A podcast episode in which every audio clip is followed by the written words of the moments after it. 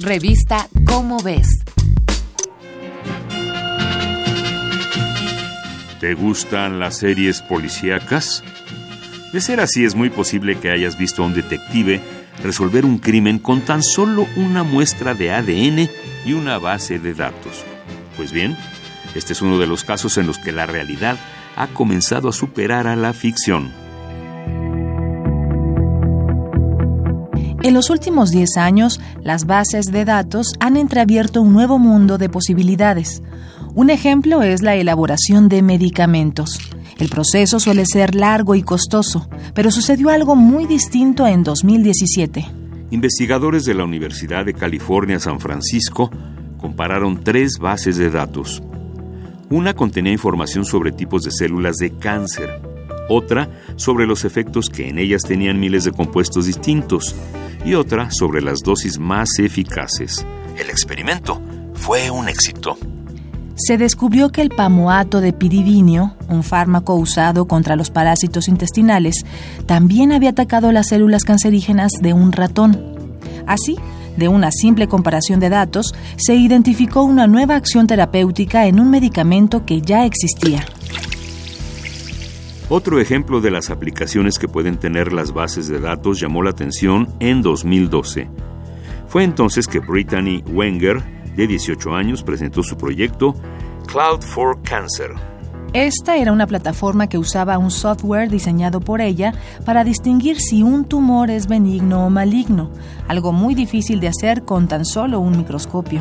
Cloud for Cancer funciona de este modo.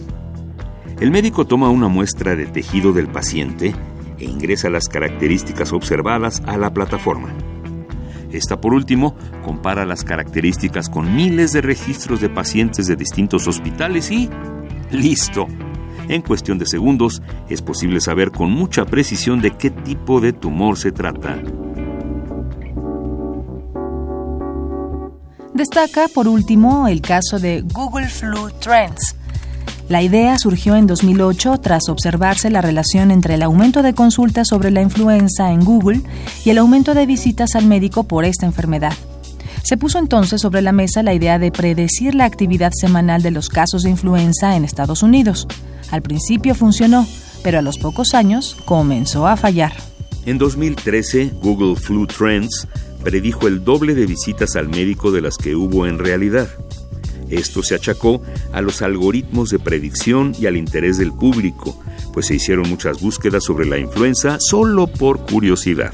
Por su cuenta, la revista Science concluyó que los errores se habían debido a la arrogancia del Big Data.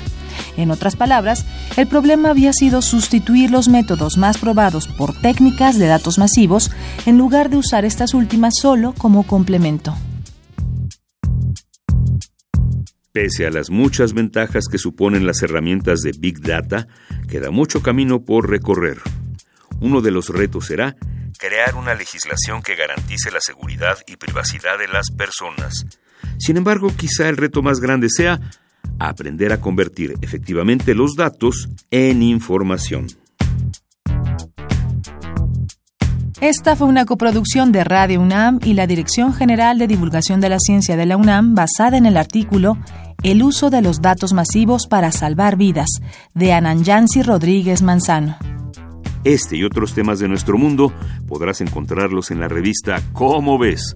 Búscala en los puestos de periódicos, librerías y hasta en el súper. Revista Cómo ves.